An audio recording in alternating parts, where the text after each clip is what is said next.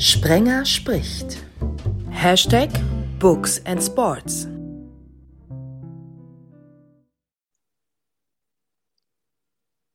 Kein Special, aber speziell diese Folge. In Ausgabe 20 steht ein Buch im Mittelpunkt, besser gesagt noch ein Mann, der am 21. Mai, also in der Vorwoche, 75 geworden ist und seine Biografie. Erwin Kostede. Wir werden mit ihm reden im Verlauf des Podcastes. Ich sage euch gerne, wie es ist. Wir haben den hier tatsächlich nicht an einem Stück produziert, denn vorher wollte ich und wollen wir mit dem Mann sprechen, der das Buch geschrieben hat über Erwin Kostede. Alexander Heflik. Hallo. Hallo, grüß Gott. Fangen wir erst einmal bei dir an und lassen uns über dich sprechen. Du arbeitest als was und wo? Ja, aktuell bin ich äh, Leiter der Sportredaktion der Westfälischen Nachrichten und Münsterschen Zeitung äh, in Münster, klar. Und äh, ja, ich habe ähm, so dieses eine oder andere Themenschwerpunkt, äh, Themenschwerpunktgebiet mit Preußen Münster sicherlich und Radsport. Ja, und äh, Erwin Kostede, das Buch über Erwin Kostede ist praktisch in meiner Freizeit in den letzten fünf Jahren entstanden sind wir schon wieder bei Preußen Münster. Wir reden wirklich tatsächlich in jeder Sendung über Preußen Münster. Selbst im Special zum ersten Mal mit Julian Wohloy aus New York, weil der da den ersten Preußen Münster Fanclub gegründet hat. Dann fällt auch immer der Name Dietrich Schulze-Marmeling. Wir kommen irgendwie bei Books and Sports, kommst du um Münster nicht drumherum. Warum? Äh, so richtig weiß ich es auch nicht, weil der Erfolg jetzt nicht der ganz groß ist, wenn man von einem Viertligisten spricht. Aber Münster ist immer noch vermutlich die schönste Stadt der Welt und äh, dann wird es ein bisschen kompensiert, indem man vielleicht nicht den allerbesten Fußball auf diesem Planeten spielt, aber eigentlich, ja, äh, tolle Stadt. Äh, Preußen-Münster ist äh, ein Teil der, der Stadt-DNA tatsächlich, weil äh, die Mannschaft ja 1951 deutscher Vizemeister geworden ist und seitdem, also über 70 Jahren, läuft man quasi dem Erfolg ein bisschen hinterher und hofft bis zum heutigen Tag, dass die Preußen irgendwann nochmal dritte, zweite oder vielleicht sogar erste Liga spielen können. Aber das ist natürlich alles Utopie und Träumerei. Und Preußen, da haben wir natürlich dann auch direkt äh, den, den, den Bogen geschlagen zu Erwin Kostede. Ja, Erwin Kostede, äh, 1946 geboren, Vater unbekannt, äh, Mutter Münsteranerin, 1946, äh, wie gesagt, geboren ein gutes Jahr nach Ende des Krieges, des Zweiten Weltkrieges, äh, der in Münster am Kanal quasi aufgewachsen ist. So nennt man den Kiez, so nannte man den Kiez früher da. Äh, Saxonia Münster und Münster 08 waren seine ersten Vereine, aber dann als Profi Anfang, Mitte der 60er Jahre bei Preußen Münster ähm, ins Lizenzspielergeschäft eingestiegen. Ein großes Talent, aber auch schwierig zu handeln. Und äh, ja, es in Münster begann alles und das war quasi sein, sein Anker. In Münster begann aber auch äh, deine erste, oder da habt ihr euch auch zum ersten Mal getroffen. Da bist du ihm zum ersten Mal begegnet als relativ kleiner Junge. Ja, also, äh, als kleiner Junge bin ich ihm eigentlich nie begegnet, sondern ich bin als, als, als ich acht, neun Jahre alt war, äh, habe ich ja immer, habe ich tatsächlich noch auf meine Brüder gehört oder auf einen meiner Brüder gehört und die haben mir halt erzählt, irgendwann fiel mal der Name Kostede. Äh, es musste um 1974 gewesen sein, als er das Tor des Jahres schoss. Äh, erzählte mir ein Bruder, äh, äh erzählte mir ein Bruder, dass der Kostede halt aus Münster kommen würde. Und äh, er hat ja 1974 das Tor des Jahres geschossen für die Offenbacher Kickers. Und das war so das erste Mal, dass ich den Namen Kostede hörte. Und dann habe ich lange, lange Zeit eigentlich nichts von ihm äh, mitbekommen. Also man bekam so, so Kleinigkeiten mit erst als er dann Ende der 80er Jahre äh, den A-Kreisligisten Germania Mauritz äh, übernahm als Trainer, äh, rückte er wieder so in meinen persönlichen Fokus, weil ich da eine kleine Story für die Frankfurter Rundschau geschrieben habe. Also Münster begegnet, ich meinte jetzt auch nicht physisch begegnet, physisch begegnet bist du ihm dann aber tatsächlich als kleiner Junge nicht physisch, aber physisch begegnet bist du ihm dann tatsächlich später auch in Münster, als er plötzlich äh, vor der Redaktion stand. Genau, also äh, er rief an und fragte nach ein paar Karten für ein Preußenspiel und ich war erst überrascht, weil mit dem Namen kann man ja was anfangen. Sorry, muss ich kurz dazwischen gehen. Also du gehst ans Telefon, sagst, hier ist Heflick und dann sagt einer, hier ist Erwin Costello oder wie? Genau so war es. Also ich war damals, äh, äh, tatsächlich war das schon 2010, 2012. Ich war gerade Leiter der Sportredaktion geworden und habe eine Telefonnummer, die Telefonnummer übernommen von meinem Vorgänger. Und die hatten wohl häufiger Kontakt und der fragte dann nach, ob ich ihm zwei Karten für ein Preußenspiel besorgen kann. Wir sind schon wieder bei Preußen. Ähm, und dann sagte ich, ja, wieso eigentlich nicht? Wir hatten so ein kleines Kartenkontingent. Und so kam der erste Kontakt dann äh, zustande. Ne? Also äh, nach, nachdem ich diese Geschichte irgendwann Ende der 80er Jahre über ihn geschrieben hatte, diese 60 Zeilen für die Frankfurter Rundschau. Aber das und hat dann er nicht vergessen, ne?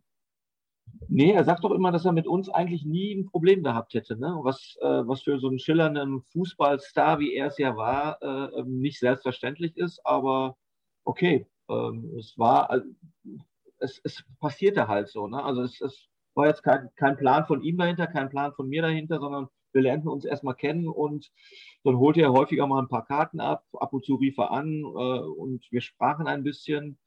Äh, es war eigentlich nur Smalltalk, nicht, nicht mehr und nicht weniger. Und zwar über mehrere Jahre erstmal. Ne? Aber schon erstaunlich, dass der, wenn du dir vorstellst, heutzutage ruft äh, ein Spieler jetzt bei einem Journalisten an und sagt, sag mal, kannst du mir Karten besorgen und ruft nicht bei seinem, bei seinem alten Verein an. Ja, ein bisschen komisch ist es schon, weil ich immer so dachte, so äh, aufgrund seiner Bundesliga-Karriere, dass er mehr Richtung Dortmund tendieren würde, weil er ja Dortmund gespielt hat, zwei Jahre lang, äh, 76 bis 78. Äh, Offenbach war ein bisschen weit weg. Mich hat es auch gewundert, dass er wieder in Münster gelandet ist. Das wusste ich eigentlich gar nicht so richtig. Und äh, ähm, ja, es war schon ungewöhnlich. Ne? Also es äh, machte schon so einen Eindruck äh, nach dem Motto, kannst du mir ein bisschen weiterhelfen mit den Karten, dass das halt äh, nicht so ein ganz, ähm, äh, dass das so eine ganz einfache Geschichte wird. Ne? So nach dem Motto, kannst du mir mal zwei Karten geben, ich will da mal wieder hingehen.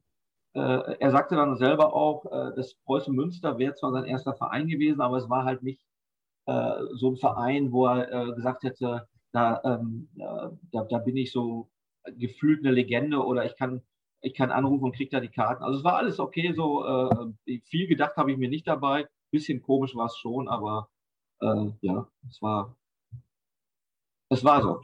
Herzblutverein, das können wir ja auch jetzt schon mal all den Jüngeren sagen, bevor wir dann mit Erwin auch über das Buch reden. Natürlich Offenbacher Kickers. Also wenn ich dann lese, dass tatsächlich diese Stadionzeitung seit Jahr und Tag Erwin heißt, das muss, das ist ja nun, ne? Also mehr Auszeichnung geht ja nicht.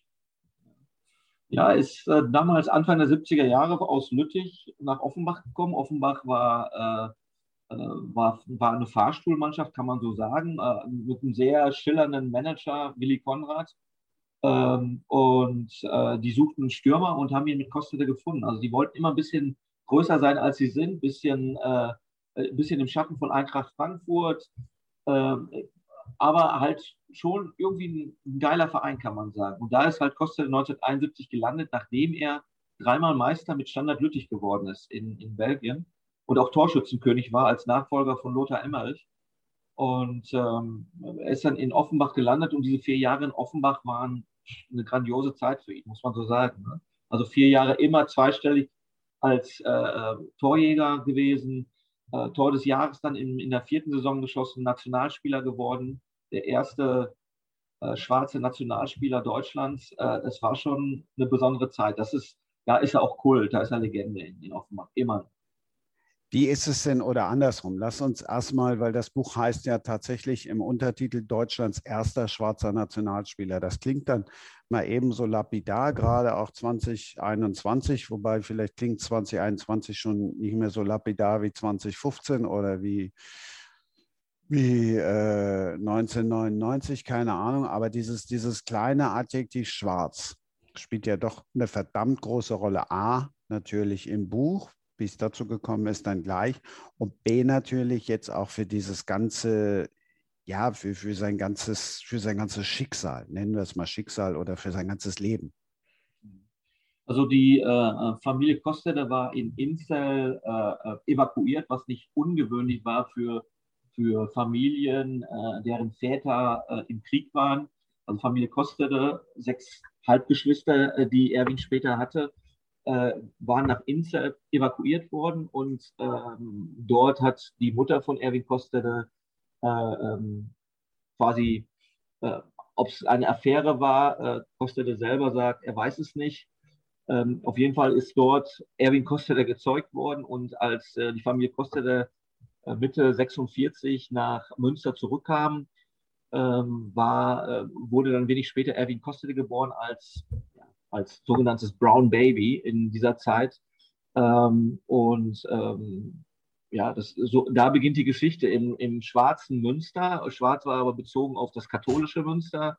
Ähm, kommt äh, der äh, schwarze Erwin Kostede, Erwin Heinrich Kostede auf die Welt und äh, ähm, ja, damit beginnt eigentlich eine, äh, eine unglaubliche äh, Geschichte mit sehr viel Leid, aber auch mit Euphorie und Höhepunkten ähm, in Deutschland. Und deshalb ist auch ein Untertitel eigentlich gewesen, ein deutsches Leben, weil Erwin Kostede in Deutschland geboren ist, in Deutschland aufgewachsen ist und ähm, in vielen Sachen immer der Erste war. Er war das erste schwarze Kind in der, in der Grundschule in, oder in der Volksschule, nannte sich das früher in Münster. Er war vermutlich der erste ähm, äh, schwarze Spieler bei Preußen Münster. Er war der erste äh, schwarze Soldat vielleicht in der Bundeswehr 1966. Und er war dann 1974 auch der erste schwarze Nationalspieler in Deutschland, was heute äh, gar nicht auffallen würde. Damals ähm, schon. Er war tatsächlich der erste schwarze äh, Nationalspieler. Und dieses Schwarz, darauf wollte ich ja hinaus, äh, dieses Schwarz hat ihn ja dann doch äh, begleitet im Sinne von äh, ja, rassistischen Beleidigungen, die, die uns heute dann ja auch schon wieder sprachlos machen, die ihn damals auch sprachlos gemacht haben. Nehmen wir ein Beispiel. Also ganz ehrlich, bevor wir gleich dann wirklich irgendwann darüber sprechen, wie das Buch jetzt entstanden ist. Ähm, ich habe es gelesen, ich habe es in einem Rutsch gelesen, es hat mich gepackt, es hat mich nicht nur fasziniert, es hat mich äh, auch teilweise echt schockiert, weil wenn ich höre, der wird Kohleneimer genannt, wenn ich dann lese, wie Jimmy Hartwig zum Beispiel äh, damit umgegangen ist und wie dieser Erwin Kostede das alles in sich reingefressen hat, das ist ja schon, schon, schon Wahnsinn. Da siehst du ja, wo Rassismus und damals weiß gar nicht, hat man damals schon über Rassismus gesprochen? In dem Sinne? Ja, also es ist natürlich ähm, tatsächlich, wir sind äh, im Jahr 1 nach dem Nationalsozialismus. Ne? Und wenn wir wissen, äh, Deutschland den Krieg verloren, Deutschland, die Deutschen haben den Holocaust begangen, wenn man das so sagen darf. Äh, äh auf einmal steht im Nachkriegsdeutschland ein kleiner Junge äh, äh, in der Schule und ist dunkel und ist schwarz. Ja? Also äh, großer Lockenkopf, schwarz.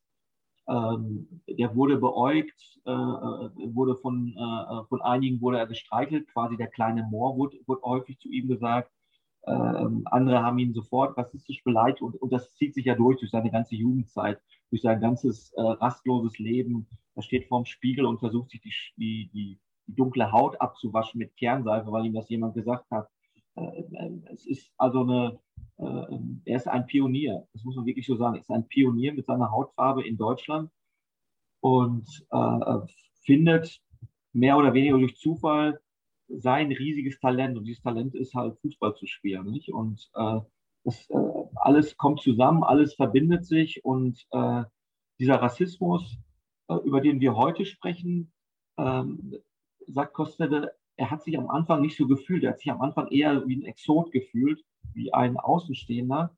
Äh, und äh, dieser Rassismus ist dann immer stärker geworden. Nicht umsonst sagt er heute, er glaubt, dass es die schwarzen Spieler, die Afrikaner oder auch die deutschen schwarzen Spieler äh, heute viel, noch viel schwerer haben als früher. Früher gab es oft noch dieses, dieses Momentum von, das ist ein Exot, ähm, ach guck mal der, der Kleine, wo haben sie den denn her? Ähm, das ist heute aus seiner Sicht viel härter und noch brutaler geworden. Schon Wahnsinn. Also wenn wir das jetzt auch gerade mit dieser Kernseife nehmen wir nochmal auf oder auch äh, der, der Mitspieler, das fand ich, fand ich, ich weiß nicht, was mich jetzt mehr geschockt hat, entweder die Kernseife oder wenn ich mir vorstelle, wie einer versucht und zu seiner Mutter sagt, Mama, gib mir mal die, creme mich mal so ein, damit ich weiß aussehe. Ja, also es beschäftigt ihn bis heute. Ne? Also es ist, äh, ist ein, äh, das ist ein sehr zerrissenes Leben, äh, ähm, der, äh, der oft Fehler auch bei sich sucht und äh, sie gar nicht so richtig findet. Also er, er weiß nicht, warum es nicht so gut gelaufen ist in seinem Leben. Äh, er will nicht alles auf seine Hautfarbe schieben, kann es aber schon. Also es ist sehr, sehr zerrissen und sehr, sehr äh, ambivalent in vielen, in vielen Punkten. Ähm, auf viele Sachen hat er keine Antwort. Äh, es gab ja jetzt letztens auch diese Dokumentation Schwarze Adler, wo man sieht, äh, wie sich dieses Thema Rassismus von 1946 bis heute durchzieht ne? und wie es sich verändert hat und wie es in Teilen viel, viel schärfer und härter geworden ist. Und ähm, ja, Kostede ist halt ähm, äh, ist schon alleingelassen worden mit seinem, mit, seiner, mit seinem Problem, wenn ich das so sagen darf, mit seinem Problem schwarzer Hautfarbe. Die beeindruckende Doku gibt es äh, immer noch bei, bei Amazon gerade. Dann ab, ab 15. Juni ist sie in der ZDF-Mediathek und am 18. Juni läuft sie dann äh, im, im, im ZDF-Fernsehen. Glaubst du, dass das heute den Spielern dann leichter gemacht wird, weil sie vielleicht andere Berater haben oder andere, die ihnen da helfen? Andersrum, wäre so ein Schicksal heute nochmal möglich? Ich glaube, dass das Schicksal immer möglich ist. Wir haben ja, äh, ähm, wir hatten ja alleine in den letzten, im letzten Jahr 2020, wenn man das nimmt, äh, Toru Nariga bei Hertha BSC, wir hatten Quattro in Münster, äh, der von, den, von, von einem Zuschauer beleidigt wurde, wo Münster das Publikum sensationell reagiert hat.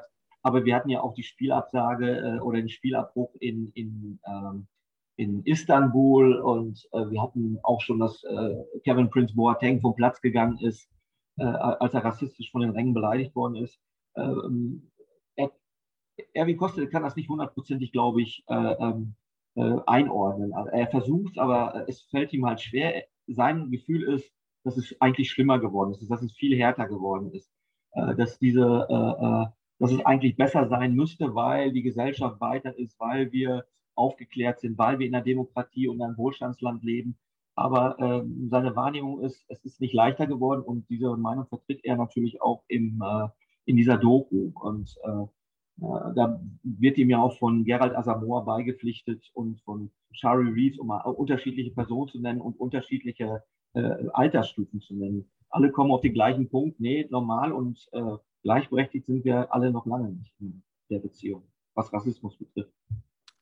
Ich wollte darauf hinaus eher, dass du vielleicht mittlerweile mehr eher eine helfende Hand dann auch hast, damit du nicht komplett abrutscht, eben äh, dann sogar auf die kriminelle Bahn kommst? Oder ist das auch ausgeschlossen? Meine, fallen mir auch noch ein paar Beispiele ein, die dann auch in der heutigen Zeit dann tatsächlich noch abgerutscht sind, wobei wir jetzt nicht dann nicht so einfach uns festlegen wollen und sagen können, Mensch, ja, nur weil die jetzt da hat es jetzt nur an der Hautfarbe gelegen. Bei Erwin Kostede, darüber werden wir ja mit ihm auch reden, hat es ja mit Sicherheit auch, wenn wir alles richtig lesen, und das hast du im Buch ja auch eindrucksvoll geschrieben, ähm, der musste ja tatsächlich ins Gefängnis.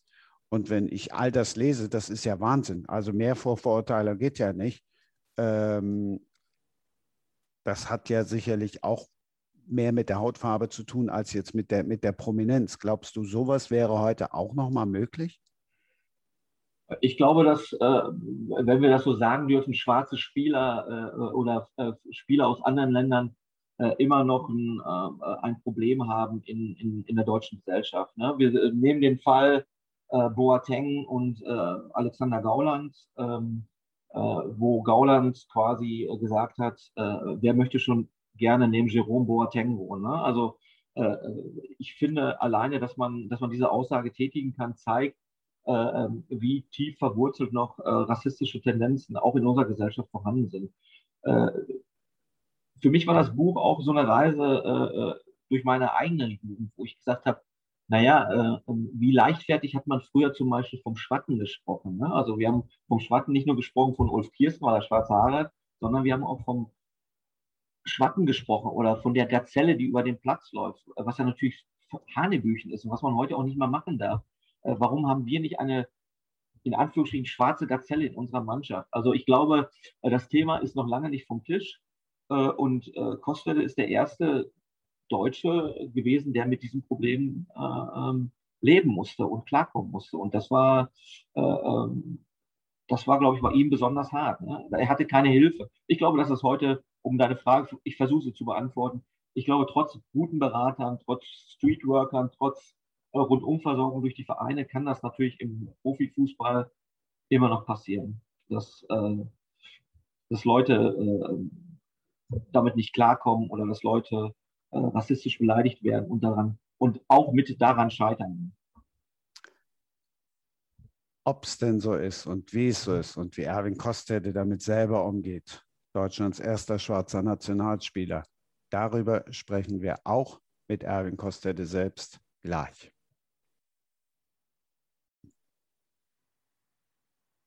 Manchmal gibt es eben auch den unbewussten Cliffhanger. Wie ist die Idee zum Buch entstanden? Das haben wir in Teil 1 nicht geklärt. Das klären wir jetzt. Und mhm. zwar mit dem Autor höchstpersönlich, Erwin Kostede. Schön, Sie dabei zu haben. Wie ist die Idee mit dem Buch entstanden? Ja, das äh, müssen Sie Herrn Nix fragen. Äh, das ist ja nicht meine Idee gewesen. Das war ja die äh, Idee von Herrn äh, Flick vom Alex, ja.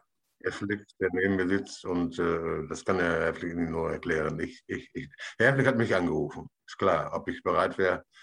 Und dann äh, habe ich ihn, ihn, ihn, näher kennengelernt, den Herrn Flick, und äh, bin zu dem Schluss gekommen, dass er ein furchtbar äh, gut, guter Mensch ist und Ahnung hat. Und äh, ja, dann habe ich auch zugesagt. Das habe ich äh, im, im Buch auch gelesen, dass Sie dann irgendwann gesagt haben, komm, dann schreiben wir jetzt, dann schreiben wir jetzt zusammen mhm. dieses Buch. Wie, wie war die Erfahrung für Sie jetzt, dieses Buch? Wir haben ja mit äh, Alex schon, schon lange gesprochen, wie er, wie er Sie sieht, wie er mit Ihnen gearbeitet hat. Wie war es für Sie jetzt selber auch? Äh, ja, selber. Äh, vor allen Dingen, äh, äh, Voraussetzung war, auch für mich, man muss ehrlich sein man muss, man darf jetzt, man muss die Wahrheit schreiben. Und die Wahrheit ist nicht immer äh, sowas von positiv, das wissen Sie selber. Und das habe ich dann auch wie mit mir selber ausgemacht, dass das nicht immer schön ist und dass auch negative Seiten kommen. Und das habe ich aber auch mit mir selber ausgemacht und habe dann zum Herrn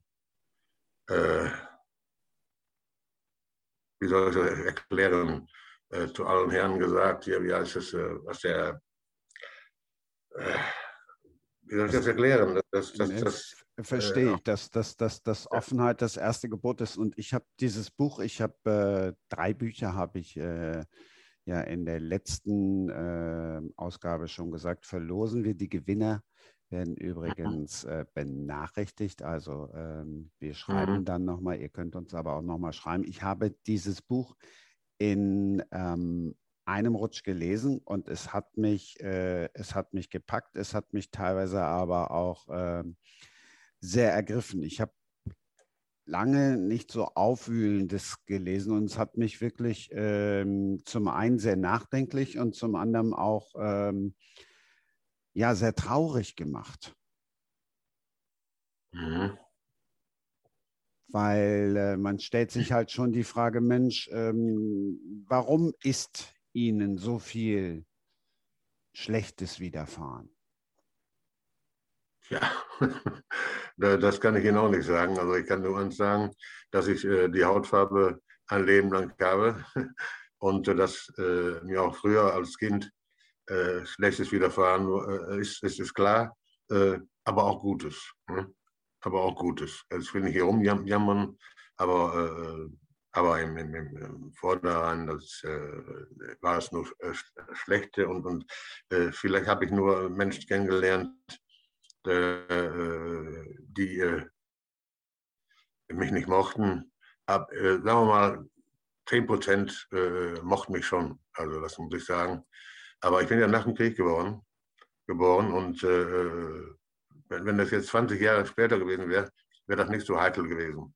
Aber das, ich, ich habe ja auch erzählt, wenn die, die, die, die äh, Kriegsgefangenen, äh, wenn die zurückkamen äh, aus Gefangenschaft und ich war so vier, ja, fünf Jahre alt, die dann äh, gesagt haben, was ich hier denn da wollte. Ich soll abhauen nach, nach äh, Amerika oder was, ne? wegen meiner Hautfarbe Und äh, das hat mich unwahrscheinlich irritiert, weil ich mich auch gar nicht darum gekümmert habe. Äh, äh, als Kind, also vier, fünf Jahre, was für ein Auto ich habe. Das kam dann, wo die, die, äh, die Lanzer, wo die Gefangenen dann wieder kamen. Und dann habe ich, da konnte ich auch ein bisschen denken. Und dann habe ich gedacht, warum, warum ist das so? Ne? Und bin dann auch später zu meiner Mutter gegangen, aber meine Mutter hat sich gar nicht geäußert, auch nicht, wer mein Vater ist. Und äh, das, äh, das war schon sehr, sehr komisch. Und äh, natürlich nach außen hin viele, viele ältere Le Leute, die haben gesagt, ja, die kennen meinen Vater. Äh, äh, das wäre wohl ein Schwarzer gewesen. Ist klar, das, das, das äh, wusste ich dann auch, dass es ein Schwarzer war. Aber äh, ich wusste nicht, wie das zustande kam mit meiner Mutter. Das wusste ich nicht. Und wenn ich, wenn ich, wenn ich jetzt, äh, wenn ich nachdenke, weiß ich, weiß ich das heute auch nicht. Ne? Und ob es eine Vergewaltigung war, oder ob es äh, Liebschaft war. Ich weiß es nicht. Die Frage ist Ihnen auch, auch nie beantwortet worden und die haben Sie durch Ihr ganzes Leben mitgeschleppt. Richtig, richtig. Wie sehr hat Ihnen denn der Fußball dann geholfen? Was heißt geholfen?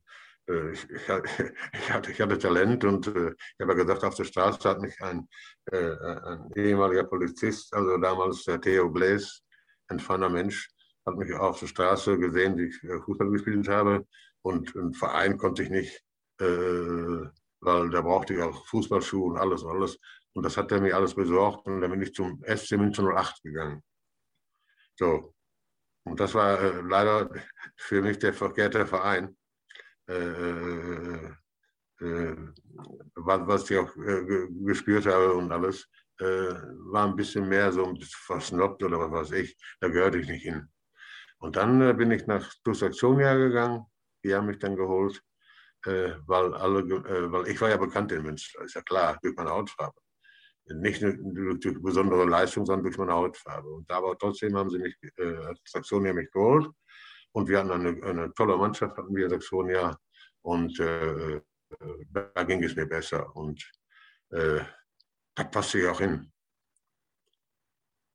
Und ähm, was ist so der Verein, wo Sie sagen, wo Sie am besten hingepasst haben? Also spontan sagen natürlich alle erstmal, oder habe ich natürlich auch gedacht, Mensch, jetzt kommt bestimmt, fängt Offenbach. mit das, genau. Ja. Aber ich auch, da habe ich wirklich hingepasst dass es, dass wirklich war. Äh, nicht, weil ich ein Offenbacher Nationalspieler wurde und alles, aber irgendwie äh, habe ich äh, äh, vom ersten Augenblick dahin gepasst. Und das war ja äh, auch schwierig vom ersten Augenblick, äh, weil Offenbach, ich habe unterschrieben, da war Offenbach noch in der Bundesliga, in der ersten Liga. Und dann, dann sind sie am grünen Tisch ja, musste ja absteigen. Und gut, dann war ich in der zweiten Liga, bin da geblieben und äh, äh, habe ich auch nie bereut. Aber wie heißt es, Offenbach war für mich, ja, obwohl ich nie, äh, also ich bin zwar Meister mit Offenbach geworden, in der zweiten äh, Liga, aber, aber Meister bin ich mit, mit Lüttich geworden, belgischer Meister. Aber trotzdem, Offenbach ist für mich die Nummer eins, also äh, auch moralisch. Ne? Äh, passe ich da gut hin und äh, irgendwie mochten wir uns. Also das Publikum und Erwin Kostele.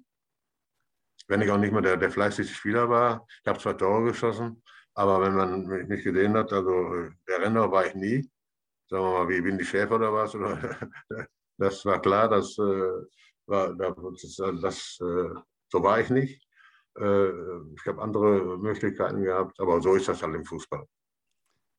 Das ist ja auch ein spannendes äh, Kapitel im Buch, wird sich ja auch mit auseinandergesetzt, wie hätten Sie sich heutzutage durchgesetzt äh, als Fußballer? Eher so dann als Standfußballer und die, die Buden trotzdem gemacht? Ja, nee, nee, nee, nee. Also da hätte ich mich schon ein bisschen heute äh, ändern müssen. Ne? Man kann durch Training, kann man, wie heißt es, nicht jetzt hundertprozentig, kann man kann anderer werden. Nur ich hätte äh, durch äh, Training und hätte ich, äh, sagen wir mal, mehr am Spiel teilnehmen können, sagen wir mal, in der, in der, in der, in der, Laufstärke. Ich bin ja früher nur vorne gewesen. und ab und zu mal nach hinten, wenn, wenn Eckball für die anderen kam und dann habe ich geholfen. Aber ich, ich hätte mich äh, heutzutage doch ändern müssen.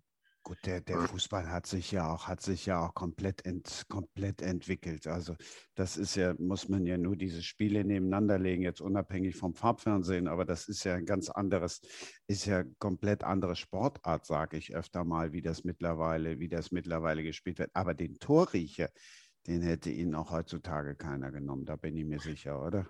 Das ist, das ist richtig. Und äh, äh, was heißt, äh, da war ich stolz drauf, Torriecher und so. Viele haben gesagt, guck mal, äh, der macht, der staubt ja nur ab und so. Äh, das hat äh, mir auch nicht gefallen, weil äh, Abstauben, da gehört auch was zu. Ne? Da muss man das, die, die Situation äh, äh, muss man kennen. Und dann, wie heißt es, muss man das ausnutzen. Und das ist natürlich auch eine Stärke. Ne? Also es gibt nicht, die Zahl steht auch exakt in dem Buch drin, da steht halt vieles drin, unter anderem dann auch eben das. Die Zahl sage ich jetzt nicht, ich weiß sie, aber ihr sollt das Buch hier auch holen und kaufen. Drei Gewinner, habe ich schon gesagt, werden äh, benachrichtigt, aber 98 Tore, also wie viel die geschossen haben, das sind nie so schrecklich viele. 98 Tore in der Fußball-Bundesliga, da stehst du schon mal stehst du schon mal ganz weit, äh, ganz weit vorne mit. Macht sie das denn ein bisschen stolz, auch rückblickend jetzt? Ja, also stolz, rückblickend, okay.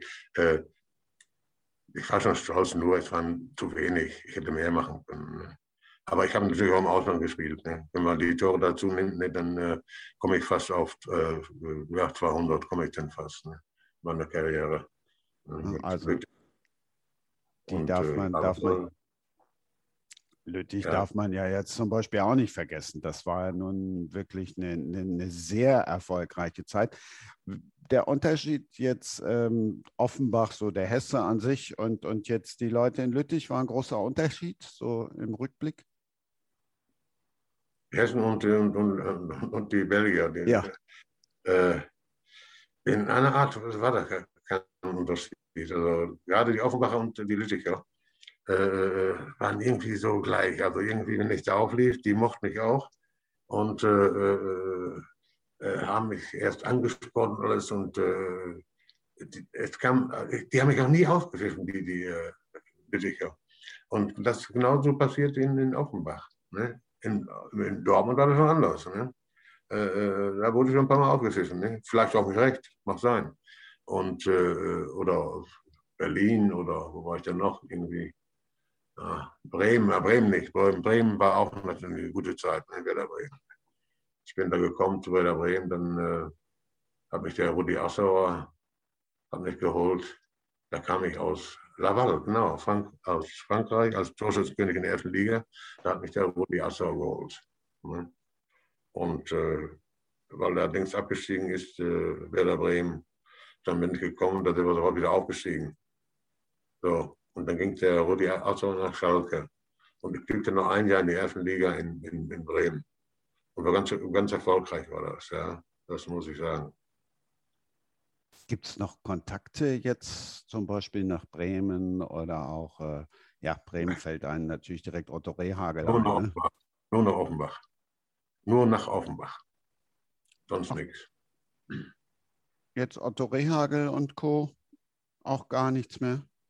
Nee. Otto und äh, äh, wir haben es ja früher äh, sehr gut verstanden und alles. Und äh, ich habe ihn auch nach Bremen geholt, den Offenbach, äh, den, den äh, Rehagel, Otto, der Große. Der Otto war Co-Trainer in Offenbach war ich, in Offenbach war ich schon was. Und äh, der DGL natürlich, klar, der war Kapitän. Und äh, äh, ja, dann, dann, kam er zu uns und dann, dann hat er gesagt, wir auch wenn ich ja für ihn stimmen können hier beim Vorstand, dass er Trainer wird. Also äh, Haupttrainer, dass er, dass er Coach wird, also erster Mann. Ja, haben wir sind zum, zum sind wir hingegangen und äh, ist er auch geworden. Wo der Laurent war der Cheftrainer, der ist geschasst worden. Und äh, er war zweiter Trainer und dann ist er natürlich äh, also Chefcoach geworden, ne? der Otto Reagel. Und äh, ja, keine schlechte Mannschaft hatten wir in Offenbach. So. Ja, und, aber dann muss ich wieder sagen, und dann äh, war er auch in, in, Dortmund und dann hat er mich geholt. Nach Dortmund. Ja, und dann äh, auf Berlin kam ich dann, ja genau. Aus, äh, aus der, bei der Hertha habe ich gespielt dann und dann äh, hat er mich nach Dortmund geholt, da war er Cheftrainer. Dortmund ist gerade aufgestiegen. Und ich habe ihn dann wieder nach, äh, äh, wo ich in Offenbach war, nach Offenbach geholt. Dortmund und Otto Rehagel ist natürlich, ähm, also fällt natürlich, steht auch im Buch klar, aber es fällt natürlich auch jedem spontan ein, Otto Rehagel und Dortmund, da war doch was, ja, 0 zu 12. Sie waren, ja. da, Sie waren da nicht bei, glücklicherweise. Ne? Gott sei Dank. Das muss ich wirklich sagen. Das, äh, da habe ich einmal Glück gehabt im Leben, also muss ich ehrlich sagen. Das, äh, das war peinlich, war das. Aber ich gehe da nicht von aus, dass die Spieler äh, nicht warten. Die konnten nicht mehr. Keiner verliert gerne 12-0 oder was. Und wenn das noch da, da hindeutet, dass drei Tore mehr wären der deutsche Meister gewesen, glaube ich. Ne? Wenn, War das so, ne? Ja, aber manchmal, manchmal soll es dann halt so sein. Ne? Keine, es weiß ja keiner, wie, wie solche Sachen dann, dann zustande kommen. Aber ja, es war äh, gut. Letztlich hat äh, Otto Rehagel, danach war ja dann auch erstmal äh, erstmal Zapfenstreich, mehr oder weniger. Ja. Mhm. Ähm, wenn Sie sagen, das war so das einzige Mal, dass ich Glück hatte, das klingt natürlich auch ein bisschen auch, auch, auch, auch hart. Hatten Sie, fühlen Sie sich sonst vom, vom Glück komplett im Stich gelassen? Nein, das ist auch so. Wenn man richtig überlegt im Leben, äh, von Anfang an hatte ich kein Glück. Äh, ich, habe, ich habe gelebt mit meiner Hautfarbe in Münster, da kann man sich gar nicht vorstellen. Früher, ne? da kann man, sich kann man sich nicht vorstellen.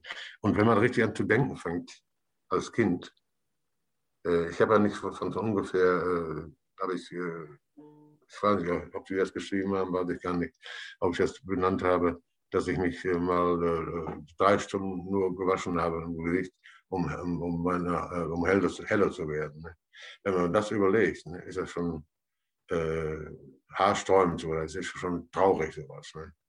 Und äh, das, das, okay, das kann man nur, weil wenn ich, wenn ich zu den, zu den Eltern, äh, zu meinem Freund, sagen wir mal, äh, Spielkamerad, dann zu den Eltern war und dann kam der Vater nach Hause, der Vater, und hat mich dann gesehen, ja, wer ist das denn, wer ist das denn und so.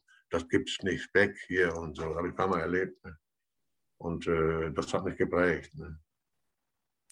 Das mit äh, der Kernseife steht natürlich auch im Buch von Alexander Heflick. Das war so eine Seite, wo ich, äh, wo ich wirklich geschluckt habe und gedacht habe, mhm. Mensch, äh, das, das kann jetzt gar nicht alles sein. Wenn wir jetzt dann so auch gerade in der jüngsten Zeit die aktuellen Entwicklungen gesehen haben, jetzt äh, das letzte, was ja passiert ist, war jetzt äh, Jens Lehmann, der Dennis Aogo geschrieben hat, ach, äh, äh, bist du das schwarze Aushängeschild oder wie auch immer er sich da äh, ausgedrückt hat.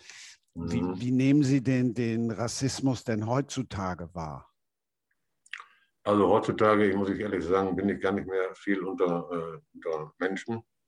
Äh, äh auch äh, Diskussionen und so halte ich mich raus. Äh, ich gehe mit meinem Hund raus und seit meine Frau gestorben ist, bin ich ganz, also ich habe zwar noch einen Sohn, der auch ab und zu nach hier kommt zu mir und hilft mir, aber wie heißt es so, oft bin ich alleine mit meinem Hund und äh, die Leute äh, kennen mich ja, ist klar. Äh, aber ich werde, äh, ich, ich, führe keine großen Debatten mehr, wie das früher war und so. Und äh, ich sage immer, da sollen sie das Buch kaufen. Dann können sie dann mein ganzes Leben können sie dann, dann nachvollziehen. Dann können sie das ganze Leben von mir nachlesen. Und ich, hoffe, ich, ich hoffe der Herr äh, ich bin ein bisschen, äh, wie soll ich sagen, irritiert ein bisschen, äh, weil äh, der, der Herr ist, ist für mich äh, ein, ein, super Journalist. Ne? Und äh, äh, die wissen, wen ich meine, der neben mir sitzt. Mhm. Ne? Mhm. Und hat noch gesagt, dass es sind doch im Buch Seiten drin, die mir auch nicht gefallen, die mir nicht gefallen. Ne? Und da hat er mir direkt, wo, auch wo wir das Buch geschrieben haben, und er habe ich gesagt, okay, dann äh, ich weiß das. Und dann, wenn das die Wahrheit ist, ist es in Ordnung, habe ich gesagt. Ja. Also ich bin dann nicht so, wie heißt es, äh, wenn man was, äh, wenn was Schlechtes entsteht und so, was die, was die Wahrheit ist, ja, dann bin ich überhaupt nicht, äh, wie soll ich das erklären, falle ich bestimmt nicht vom Stuhl. Also das können Sie mir glauben. Das, wie gesagt, ich habe selten ein, ein, ein so offenes und, und, und äh, ehrliches Buch auch gelesen, was mich dann tatsächlich auch, wie habe ich ja schon gesagt, schon öfter gesagt, äh, tatsächlich auch äh, gepackt hat und wo ich gedacht habe, Mensch, äh, wie, wie kann das sein oder wie, wie, wie schuld sind dann da eben auch alle anderen dann? Warum gab es niemanden, der ihn dann an die Hand genommen hat und habe ich äh, mit Alex auch schon drüber gesprochen. Glauben Sie, dass das in dieser Zeit jetzt vielleicht ein bisschen anders wäre, dass Berater oder auch andere jetzt eher da wären und Ihnen zum Beispiel helfen würden? Oder würde man sie oder werden die heute auch immer noch alleine gelassen? Ich muss, äh, ich muss, äh, also ich weiß es auch nicht genau. Ich denke so, äh, die werden auch heute alleine gelassen. Nur das ist, heute ist, ist natürlich die Spanne zum ist viel, viel, viel größer. Man verdient ja viel, viel, viel, viel mehr. Und dann, und dann wie heißt es, gibt es Berater wie Sand am Meer. Die gab es früher nicht. Ne? Und die Berater stecken sich natürlich auch Geld an, ist richtig. Aber sie müssen natürlich auch eine, Gegenleistung bringen. Und zwar, dass der, dass der, dass der äh, Profi jetzt, dass der äh, zufrieden ist. Ne? Und es ist nicht mehr wie äh, früher, dass die Berater gesagt komm, dann du mal ruhig immer, ich mache das. Also man muss da schon, man, man ist da schon mit drin. Ne? Also heutzutage. Ne? Ist denn der, der, der Rassismus heutzutage, empfinden Sie den jetzt, äh, was, die, was ihre Nachfolger auf dem Fußballplatz und in der Bundesliga betrifft, dann mhm. härter noch? Oder ist einfach nur die Diskussion jetzt eine andere? Äh, äh, also ich habe immer gespürt, also ich bin da äh, ganz offen. Äh, ich habe natürlich auch eine Spielweise gehabt, die ein bisschen auch, äh, wie soll ich sagen, äh, bei den Zuschauern äh, entweder ankam oder überhaupt nicht. So. Und wenn bei mir was Negatives war, zum Beispiel Fehlpass oder was weiß ich, äh, äh, nicht in Offenbacher, also die Aus äh, oder wenn ich, äh, wie soll ich das erklären, gefährlich war, wenn ich für die gegnerische Mannschaft gefährlich war und war, da war ich ja oft, pass mir auf den Kostet auf, dann ging es mit der Hautfarbe los. Und äh, äh, mir hat einer mal gesagt, äh, die sind gar nicht so gegen äh, Schwarze und so. Nur äh, wir äh, machen die vor dem Spiel die Guten, also äh, wie, bei Ihnen, wie bei mir, dann machen wir die äh, moralisch fertig, dass die ihre Leistung nicht bringen. Und das fand ich unmöglich. Wenn, wenn ich ein, ein, ein, ein, ein Fabian da als Hurensohn und, und, und, und äh, was weiß ich, betitelt, betitelt, dann, ist das, dann kommt das von, vom, vom Herzen. Da können mir erzählen, was Sie wollen. Das ist ganz klar.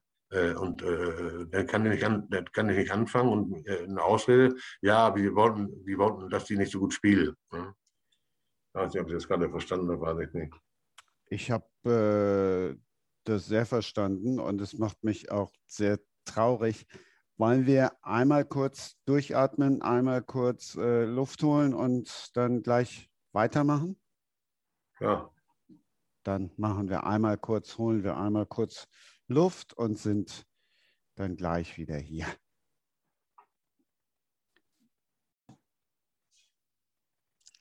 So, was wir bis jetzt noch gar nicht erwähnt haben, das Buch ist über tatsächlich über fünf Jahre entstanden und mhm. passend zum 75. Geburtstag erschienen. Ein besonderer Geburtstag auch wegen all dieser Umstände, sprich Corona und Pandemie oder Ja, äh, ist äh, überhaupt äh, besonders, dass ich so alt geworden bin. Noch bin ich keine 75, dauert noch ein paar Tage. Aber ich hätte nie gedacht, dass ich, äh, also dass ich das noch erleben würde. 75 Jahre. Ich, also das ist jetzt das ist keine Schau von, von, von Erik Bostede, sondern ich habe nie gedacht, dass ich, äh, ich habe so gedacht, so, so, um die 60 und dann äh, werde ich mich verabschieden. Also jetzt 75 und lebe alleine. Das ist natürlich äh, sehr traurig alles und äh, ja, ich wundere mich äh, selbst über, über mich, mich selber, äh, dass ich noch nicht äh, gestorben bin. Also wirklich. Das ist jetzt irgendwie so blöd gesagt, aber ich habe nie damit gerechnet, dass ich 75 Jahre alt werde. Noch bin ich es nicht, ist richtig. Weil momentan fühle ich mich gar nicht, nicht so gut. Es kommt natürlich dann, dann auch ja eben, eben auch einiges zusammen. Sie haben ja gerade auch schon angesprochen, so die größte Stütze in Ihrem Leben, Ihre Frau, die Sie ja. dann auch verlassen hat. Also das ist sicherlich auch eine, eine ganz schwere Zeit. Ähm, ja, wie, wie geht man mit, mit, mit, mit all diesem um? Also wo suchen Sie jetzt Trost? Äh, wie jemand um, ja, okay, ich bin auch, ich bin auch ziemlich äh, einsam und alleine bin ich auch ziemlich.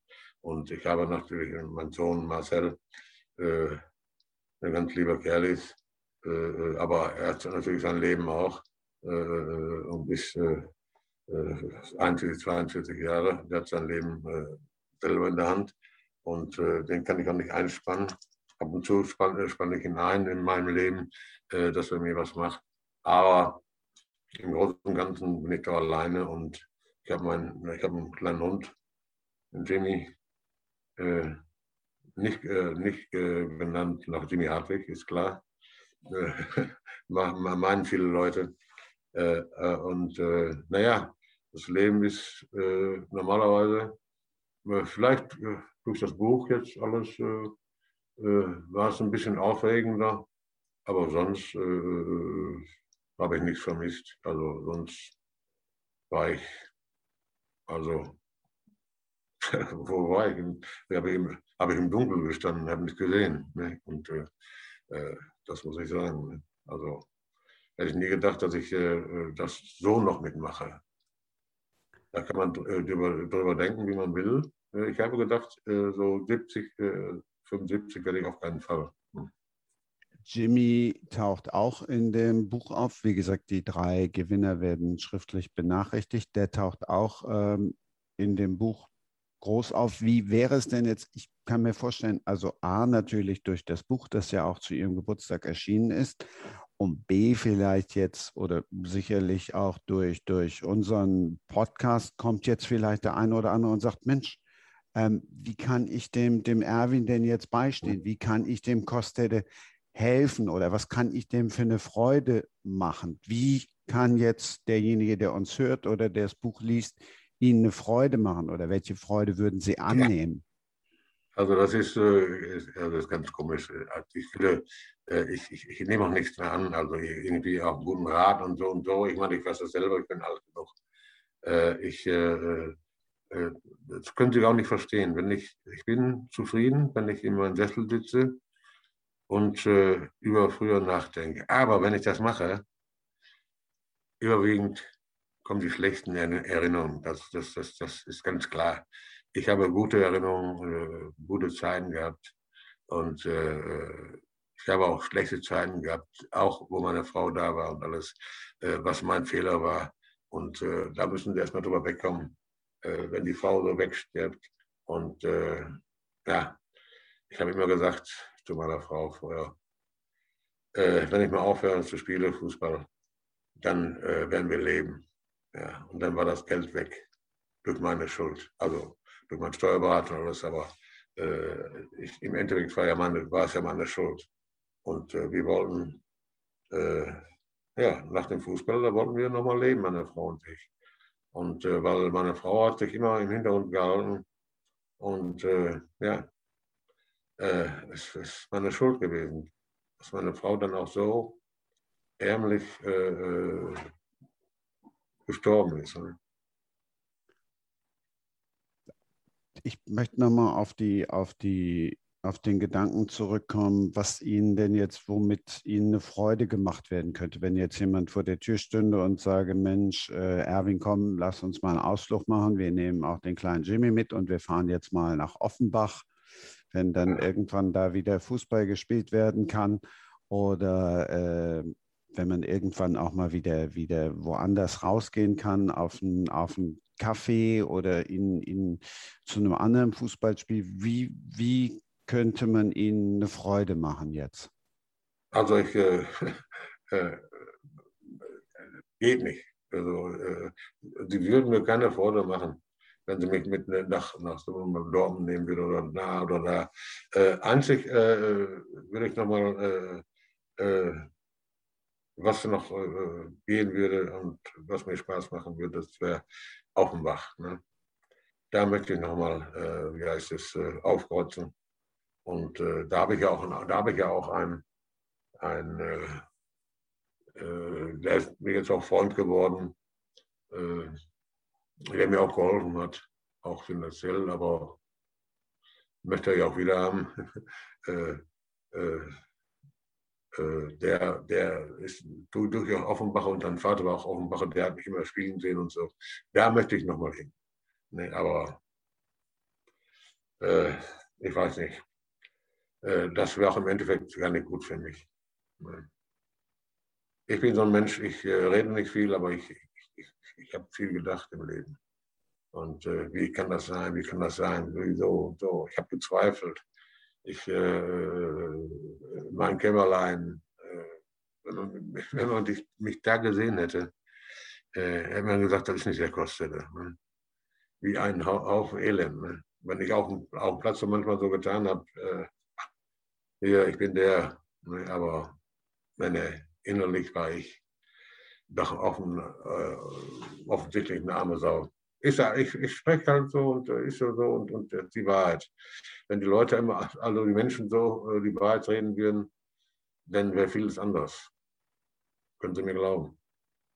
Das ist dann ein also ein schönes, ich setze das schön in Gänsefüßchen, aber das ist ein, ein, schönes Schlusswort, wie ich finde, und auch ein guter Appell, wenn die Leute mehr die Wahrheit sagen würden, dann äh, ging es uns im, im Zweifel alle besser. Ich wünsche Ihnen ja. auf jeden Fall alles, alles Gute, möge das in Erfüllung gehen, was Sie sich wünschen. Ja, das ist nett von Ihnen. Also ich wünsche Ihnen auch alles Gute und äh, ich äh, ja, ich, ich, ich, ich äh, bin davon überzeugt, dass sie mich verstehen. Da bin ich von überzeugt. Und äh, sie kannten mich ja nicht, aber, aber die kennen mich jetzt. Also halt nicht richtig, aber äh, äh, durch meine Äußerungen und so. Ich bin aber davon überzeugt, dass sie mich doch kennen. Ja, ich bin ähm, selten sprachlos ähm, der Podcast heißt eigentlich Sprenger spricht, aber äh, Sprenger spricht jetzt erstmal nicht mehr. Mhm.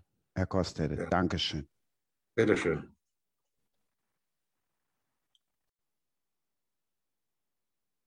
Ich habe die Sprache wiedergefunden. Klar, ich habe ja auch schon gesagt, wir haben diese spezielle Ausgabe gestückelt produziert. Da war also mehr Zeit zum Nachdenken als jetzt für die Hörenden. Die Traurigkeit und die Nachdenklichkeit ist nicht ganz verflogen. Alexander Hiflik, wie ist es bei dir? Ja, ich kenne das Thema natürlich jetzt schon länger. Äh, ich habe mich seit fünf Jahren oder über fünf Jahre in vielen Gesprächen mit ihm ausgetauscht. Das ist ein Mann, der halt so eine Grundtraurigkeit mittlerweile hat und ein bisschen melancholisch ist. Ähm, und, aber er hat sich gefreut, ihm hat das Gespräch gefallen. Ähm, er fühlt sich da auch dann ernst genommen an so einer Stelle und ja, war okay, war nett. Es war ja ähm, dein Laptop, über das wir kommuniziert haben. Normalerweise hättest du es mit äh, in ein Café geschleppt, wo ihr euch immer getroffen habt, was auch sehr eindrucksvoll in dem Buch äh, beschrieben worden ist. Äh, warst du jetzt dann auch das erste Mal bei ihm zu Hause? Also ich war nicht häufig bei ihm zu Hause, aber zwei, dreimal war ich schon da, äh, unter, unter anderem einmal, als seine Frau noch lebte. Äh, aber er schottet sich da schon sehr ab und äh, das ist so sein, sein, sein, sein kleiner Tempel, in dem er sich wohlfühlt. Tatsächlich stehen da auch ein paar Buddha-Figuren herum, äh, aber äh, ja, ähm, er, er, möchte, er möchte tatsächlich auch eigentlich für sich alleine sein, äh, aber andererseits hat er noch ein bisschen was zu erzählen ähm, und ja, so ist das dann gelaufen hier mit unserem Gespräch halt auch. Ich glaube, dass, dass, dass er viel von sich preisgegeben hat, sehr, sehr ehrlich gesprochen hat, auch sehr kritisch mit sich war. Ähm, und äh, ich denke, es war ein interessantes Gespräch. Ich bin mir auch ziemlich sicher, normalerweise zeichnen wir ja immer über Studio Link auf. Wir haben uns ja auch dank unseres Vorgesprächs, weil du gesagt hast, Mensch, äh, das ist besser, wenn er, also der hat ja auch keinen Laptop und kein Nichts, aber das ist besser, wenn er dich dann auch sieht und jetzt nicht nur irgendwie in ein schwarzes, schwarzes Loch spricht, sondern wenn, wenn er dich ähm, auch tatsächlich sieht. Ich denke, auch in dem Fall haben wir alles richtig gemacht, oder? Dass wir es über Zoom aufgezeichnet haben. Ja, ich denke, ich denke schon, ja. Also es ist alles äh, gut gelaufen. Äh, äh, ähm, ähm, wie gesagt, das Entscheidende für ihn ist, dass man, dass man ihn ernst nimmt, mit seinen Sorgen und mit seinen vielen auch unbeantworteten Fragen äh, über sein Leben. Äh, und ähm, dass er nicht, er möchte sich ungern hintergangen fühlen. Und ähm, von daher, glaube ich, war es ein ganz gutes, faires, offenes Gespräch, auch in Anbetracht dessen, dass ihr euch ja eigentlich noch nicht kanntet davor. Ja, da, also da haben wir mit Sicherheit auch davon profitiert, äh, dass nicht nur dein Laptop da war, sondern dass du äh, auch daneben gesessen hast. Gerade am Anfang des Gesprächs haben wir ja nun, oder habe ich zumindest immer gesehen, wie der Blick hilfesuchend dann äh, rüberging in, in Richtung deine Seite. Manchmal hatte ich den Eindruck, er sucht jetzt die Worte und kam jetzt gar nicht darauf, äh, wie, er, wie er dich jetzt ansprechen soll. Naja, ich fand, ich fand jetzt nicht so, dass ich ihn an die Hand nehmen musste oder daneben sitzen musste, um ihn, um ihn quasi äh, äh, äh zu begleiten. Das kann er schon selber schon. Es ist für ihn tatsächlich, wenn er vor dem Laptop sitzt und so eine Zoom, äh, so ein Zoom-Gespräch führt, äh, eine neue, eine neue, tatsächlich einfach nur eine neue Erfahrung und äh, damit muss man ja auch erstmal lernen, umzugehen. Und äh, er, er, braucht nicht mich äh, an seiner linken oder rechten Seite, sondern äh, er braucht einfach nur ähm, Respekt. Das ist eigentlich der entscheidende Punkt dabei. Gut, und den, das hast du ja schon gesagt, den hat er gespürt. Das, das freut mich sehr. Ähm, hat er noch irgendwas zum, zum Abschied gesagt? Wann seht ihr euch jetzt wieder, wenn du ihm dann ähm, das Buch überbringst, was ja jetzt passend zu seinem Geburtstag äh, erschienen ist? Es ist ja jetzt auch auf dem Markt. Ähm, ja, ich gehe davon aus, wenn das Buch auf dem Markt ist, werde ich ihm natürlich ein Exemplar persönlich überreichen. Äh, er hat es vorher nicht gelesen. Das war auch quasi unsere Absprache äh, vor, vorher gewesen ähm, denn das, was er mir erzählt, ähm, ähm, darf ich schreiben. Ähm, klar, ich habe ein paar Sachen nachrecherchiert, ein paar Sachen gerade gestellt, auch ein paar Sachen rausgelassen. Äh, aber ähm, vom Prinzip her ist es so, dass wir da schon, eine, ich glaube, eine Vertrauensbasis gefunden haben äh, und ähm, dass sich da ein bisschen was entwickelt hat. Es ist ein, ein schweres Wort, wenn man sagt, wir sind jetzt, wir wären jetzt Freunde oder Kumpels geworden. Nee, das war es nicht, sondern er, er, wollte seine Geschichte erzählen. Ähm, damals vor fünf Jahren, an seinem 70. Geburtstag, habe ich eine Geschichte über ihn geschrieben. Und das war für ihn eigentlich der Auslöser zu sagen, ja, mit dem kann ich es mir vorstellen, dass wir dieses Projekt zusammen machen. Äh, und äh, naja, wir haben jetzt nicht jeden Tag aufeinander gesessen, äh, aber es ist halt schon viel Zeit miteinander verbracht worden im besagten Café Schmitz in Everswinkel, erste Etage. Immer äh, zwei Flaschen Mineralwasser, ein Kaffee 45 Minuten, also eine Halbzeit haben wir dann meistens gesprochen, also von daher Fußballer-like. Und äh, ja, jetzt sind wir quasi am Endpunkt angelangt. Das Buch kommt auf den Markt und wir sind gespannt alle. Kaffee im Kännchen oder in der Tasse? Ich trinke in meiner in der Tasse.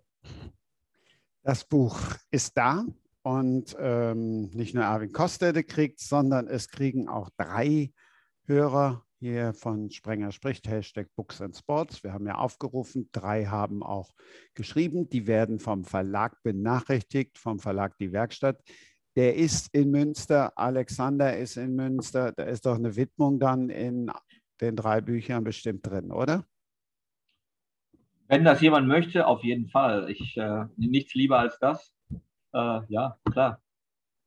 Ob das dann mit der Widmung von Erwin noch klappt, das, das werden wir dann werden wir dann noch mal sehen. Wir haben ja auch gelernt, er ist jetzt ja auch nicht so, dass er jeden Tag bei dir anruft und sagt, Mensch, lass uns mal einen Kaffee trinken gehen oder wie auch immer. Also ich glaube, die größte Liebe würdest du ihm, wobei ich mir auch da nicht sicher bin, ob er sich dann freuen würde, wenn du mit dem Auto vorfahren würdest und sagen würdest, doch, wir fahren jetzt mal nach Offenbach. Ich denke auch, das könnte, äh, könnte nochmal ein Highlight im Jahr 2021 äh, nach Ende der Pandemie sein. Äh, Koste und der kleine Heflik zusammen in Offenbach, Biberer Berg, Lesung vor, vor den OFC-Fans. Es könnte für alle ein richtig geiler Moment werden. Der Verlag plant ja einiges, also das könnt ihr dann auch immer noch mal auf der Homepage nachlesen, was denn da noch so, ähm, was denn da noch so alles passiert. Das fände ich auch toll. Ich fände auch toll, wenn jetzt irgendwer in Offenbach sagt, Mensch, der hat uns da jetzt auch nochmal gewürdigt. Im Buch hat er uns erwähnt, im Podcast hat er uns erwähnt. Wenn es denn jetzt wirklich das mal wahr wird, was im Buch ja auch steht, was immer noch nicht geklappt hat, dass es eine Straße gibt. Straße, Platz, meinetwegen auch eine Sackgasse, ähm, Erwin Kostele Platz oder Erwin Kostele Straße. Wieso eigentlich nicht? Wieso eigentlich nicht? Eine Sackgasse, ähm, ja, wäre wär fast schon passend, ne? zumindest eine Einbahnstraße. Ja, vielleicht ja. Hm. Dann vielen lieben Dank für all das, was du uns auch über ihn noch näher gebracht hast, was wir auch dank äh, dir über, über Erwin erfahren konnten. Gibt es das nächste Buchprojekt oder sagst du jetzt erstmal, durchatmen, mich ums Tagesgeschäft kümmern? Ich habe tatsächlich, also Journalisten haben ja immer zwei Bücher in, äh, in der Schublade, sagt jeder Journalist von sich. Äh, tatsächlich habe ich eine Idee, über die ich aber noch nicht sprechen äh, will und kann und ich jetzt erstmal abwarte, ob sich dieses Buch überhaupt auf dem Markt etablieren kann. Ähm, ja, ich habe immer eine Idee und ähm, lassen wir uns doch überraschen, oder? Dann lassen wir uns überraschen. Ich könnte jetzt raten, aber dann. Ähm, Rate doch. Nee, nachher, ähm, nachher rate ich das Richtige und das ist, ist, es, dann, ähm, ist es dann auch nicht. Ich könnte, ja, natürlich, also die nächste Biografie werde ich, ich gehe mal davon aus, dass es wieder eine Biografie sein wird und ich gehe mal davon aus, dass es auch wieder um Fußballer gehen soll. Könnte sein gar nicht Ach. mal so schlecht geraten, aber ist halt sehr vage, also von daher. Äh, ja, ja. Also, ja, das, also ne, ich wollte ja jetzt auch ein paar Punkte machen. Mit, mit einer ja. Handballerin wäre ich jetzt nicht, nicht weit vorne gewesen oder mit Ja, aber es gibt ein paar gute Handballer. Ja, ja, ja. ja es gibt nee, auch. ich finde, ich finde, jetzt sollten wir erstmal, wir sind jetzt ganz am Anfang, das Buch ist gerade gedruckt und äh, es kommt jetzt auf den Markt warten wir erstmal ab, was jetzt passiert, was wir daraus machen können, äh, was, äh, was passiert und dann kommen die nächsten Dinge. Ich gehe davon aus, dass das Buch ähm, durch die Decke gehen wird, auch ähm, deshalb, weil Erwin Kostede ja auch in der, in der Doku, die wir schon angesprochen haben, die äh, ab 15. Juni im ZDF in der Mediathek ist, einen Auftritt hat. Und der Auftritt ist sehr kurz. Also da kriegt ihr von ihm im Buch wesentlich mehr mit und äh, in dem Part, den wir mit ihm aufzeichnen durften, auf jeden Fall auch. Vielen lieben Dank, Herr Kollege, nach Münster. Ich sage auch danke für diesen Gesprächsmarathon. Super, hat mir Spaß gemacht. Das freut mich. Dann hören wir uns wieder. Nach der speziellen Ausgabe kommt das nächste Special, ein bisschen früher dran frohen Leichnam, da geben sich drei Persönlichkeiten die Ehre, die nicht besser passen können. Arno Strobel, Andreas Winkelmann und Frank Kodiak haben fix zugesagt. Thriller-Autoren von der Bestsellerliste. Klar ist aber auch, ich habe gelernt, es muss nicht immer Fiktion sein. Manch eine Lebensgeschichte ist spannender und aufwühlender als viele Krimis. Und tschüss. Das war Sprenger spricht. Hashtag Books and Sports.